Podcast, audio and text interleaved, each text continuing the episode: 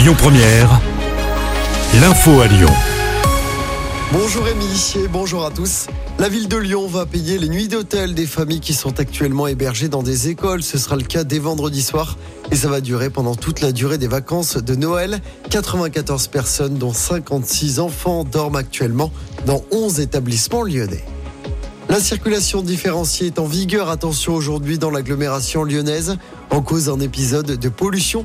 Conséquence, seuls les véhicules munis de vignettes critères allant de 0 à 3 peuvent circuler librement dans la zone à faible émission. Attention également, la vitesse est réduite de 20 km heure sur tous les axes limités à 90 ou plus.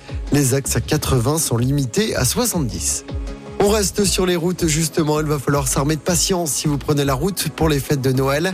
La journée de vendredi est classée rouge au départ de Lyon. C'est orange pour les retours. C'est également orange pour les départs de samedi. C'est vert pour les retours. En revanche, le trafic s'annonce fluide dimanche. Même chose pour le jour de Noël, ce lundi.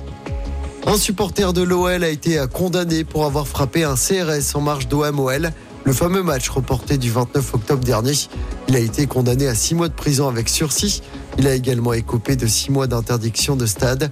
Deux autres supporters lyonnais seront jugés le 16 janvier à Marseille pour des saluts nazis et des cris racistes effectués en tribune.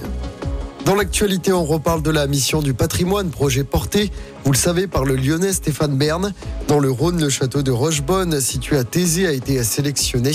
On apprend que 300 000 euros seront alloués au château. C'est le montant maximum pour un lieu en péril. Et puis on pourra continuer à faire ses courses alimentaires avec ses tickets resto jusqu'à fin 2024. La prolongation a été votée la nuit dernière par les parlementaires.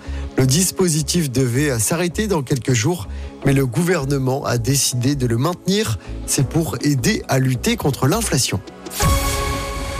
En mode football, J-1 avant le dernier match de l'année 2023 pour l'OL. Les Lyonnais reçoivent Nantes demain soir en Groupama Stadium à 21h. L'OL qui va tenter d'enchaîner une troisième victoire d'affilée en Ligue 1. L'OL est 16e et barragiste actuellement de Ligue 1 avant ce match contre Nantes. Écoutez votre radio Lyon Première en direct sur l'application Lyon Première, lyonpremière.fr et bien sûr à Lyon sur 90.2 FM et en DAB+. Lyon Première